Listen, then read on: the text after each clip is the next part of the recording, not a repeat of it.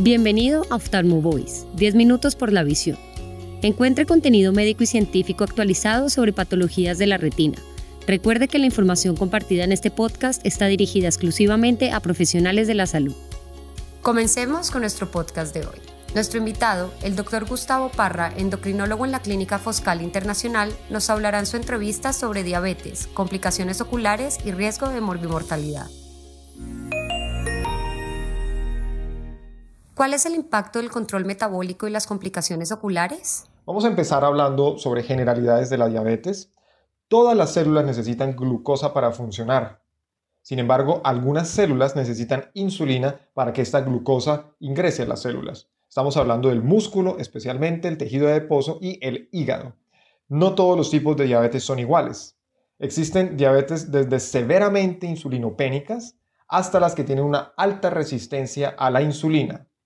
Sabemos que la prevalencia de diabetes está en aumento. Se estima que en Latinoamérica existe un incremento en la prevalencia de diabetes hasta del 62% para el año 2040. En el mundo en este momento hay 460 millones de personas con diabetes, pero en el 2045 se estima que 700 millones de personas tengan diabetes. La prevalencia de diabetes en países como Colombia es de aproximadamente el 8%. Y es importante este número que les voy a decir la mitad de las personas con diabetes no saben que tienen la enfermedad. El 20% de las personas que tienen diabetes son mayores de 65 años y representa el 10% del gasto en salud. Y mucho ojo lo que les voy a decir. Las personas no se vuelven diabéticas de la noche a la mañana. Provienen de un proceso de escalonamiento desde una prediabetes hasta llegar a la diabetes.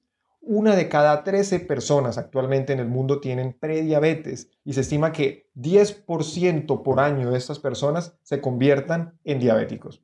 Existen factores de riesgo para poder predecir que alguna persona tenga riesgo de tener diabetes. Estamos hablando de sobrepeso, historia familiar de primer grado con diabetes, historia de enfermedad cardiovascular, hipertensión arterial, un HDL menor de 35, triglicéridos mayores de 250, las mujeres que tengan un ovario poliquístico, las personas con sedentarismo y las personas que tengan signos de resistencia a la insulina, como lo pueden ser los acrocordones, que son las bolitas de carnecita que aparecen en el cuello o en las axilas, y adicionalmente la cantosis nigricans, que es ese, esa coloración oscura que hay en los pliegues del cuello y en las axilas, y obviamente las personas que tienen obesidad. La prevalencia de obesidad y de diabetes está subiendo de manera alarmante y eso es como consecuencia del sedentarismo, la alimentación rica en carbohidratos y los alimentos ultraprocesados. Y se espera que por culpa de la pandemia estos números aumenten por el teletrabajo. ¿Cómo interpretamos los números para saber quién tiene diabetes y quién no? Las personas que tienen diabetes tienen una glucosa en ayunas de más de 126, una glucosa postcarga de más de 200 y una hemoglobina glucosilada de más de 6.5%. Estos números son claves a la hora de tener el paciente en el consultorio y saber si tiene diabetes o no tiene diabetes. ¿Cuál es la relación con la presencia de retinopatía diabética, edema macular diabética y riesgo de morbimortalidad? Existe una relación clara entre la retinopatía diabética y las complicaciones cardiovasculares porque la diabetes se caracteriza por tener complicaciones tanto microvasculares como macrovasculares.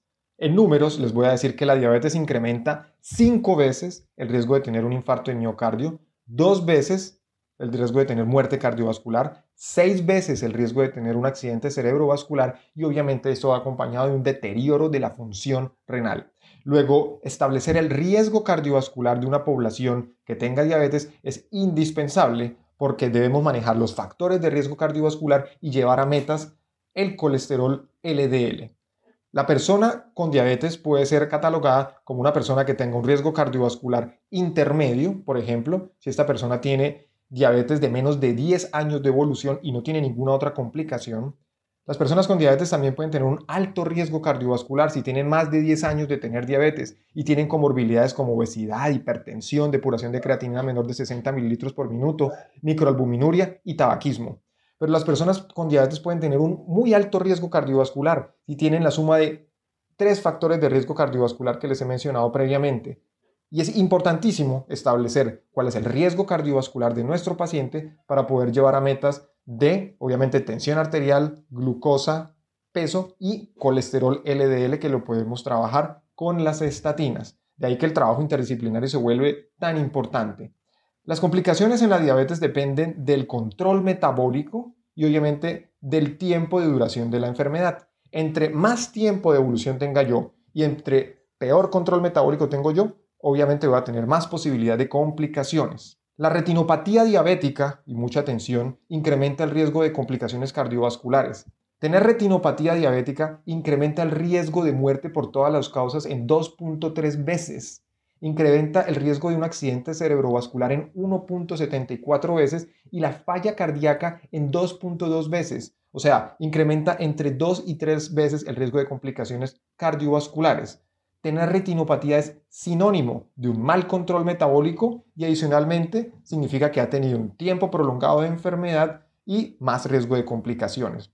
Sabemos por el estudio DCCT, es un estudio aleatorizado controlado que se hizo en el año 1983, que el manejo intensivo de la glucosa comparado con un manejo convencional y estamos hablando de una diferencia del 2% de hemoglobina glucosilada, intentando llevar a las personas a una hemoglobina glucosilada del menos del 7%, disminuye el riesgo de complicaciones microvasculares, estamos hablando de retinopatía en más del 60%, reducción de neuropatía en más del 50% y reducción de albuminuria en más del 40%.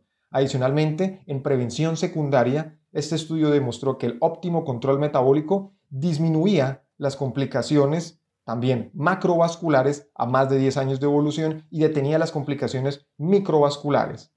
Todo esto a un costo y es tres veces más riesgo de hipoglicemia, de lo cual vamos a hablar más adelante.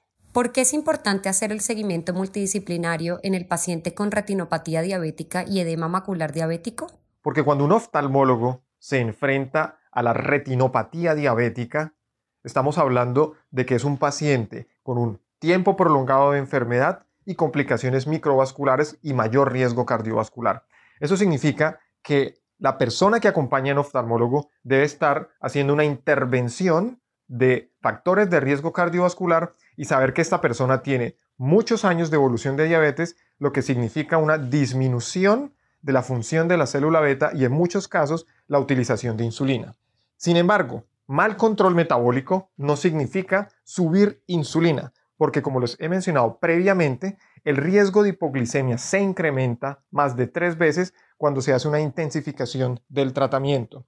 Eso significa que mal control metabólico es igual a manejo multidisciplinario del paciente, educación del paciente y en muchos de los casos tecnología. Estamos hablando de que el médico debe ser experto en el manejo de diabetes porque podemos detener la progresión de la retinopatía diabética, Debe existir un equipo multidisciplinario donde exista un educador en diabetes. El cambio del estilo de vida, como por ejemplo hacer ejercicio y mejorar la alimentación, disminuye la variabilidad glicémica y mejora el control metabólico de los pacientes. Los pacientes en muchos casos necesitan asistir a donde una nutricionista experta en conteo de carbohidratos. Los pacientes deben saber que deben iniciar un excelente automonitoreo y en muchos casos utilizar tecnología como por ejemplo los sensores de glucosa, ya sea de tecnología flash o monitoreos continuos de glucosa de 24 horas. En algunas oportunidades, cuando el paciente tiene una falla de célula beta que ha sido muy profunda, puede ser necesario utilizar bombas de infusión de insulina con suspensión automática en hipoglicemia. No es solo subir la dosis de insulina, es mejorar el control metabólico sin incrementar el riesgo de hipoglicemia, que también nos, nos lleva a complicaciones muy severas e inclusive mayor riesgo de muerte. Para finalizar, es indispensable decir que toda persona con diabetes mal controlada puede llegar a tener complicaciones. Sin embargo, una persona con diabetes bien controlada es poco probable que tenga complicaciones que lamentar. Entonces, la idea es pasar de la teoría a la acción y la invitación para que entre oftalmólogos, médicos internistas y endocrinólogos podamos realizar un manejo multidisciplinario del paciente que tiene diabetes y prevenir la aparición de retinopatía o, cuando exista retinopatía, parar la progresión de la misma. Ha sido un gusto compartir con ustedes en este podcast y que esté muy bien. Muchas gracias por escuchar este podcast. Le esperamos en el próximo episodio de Oftalmo Voice. Hasta pronto.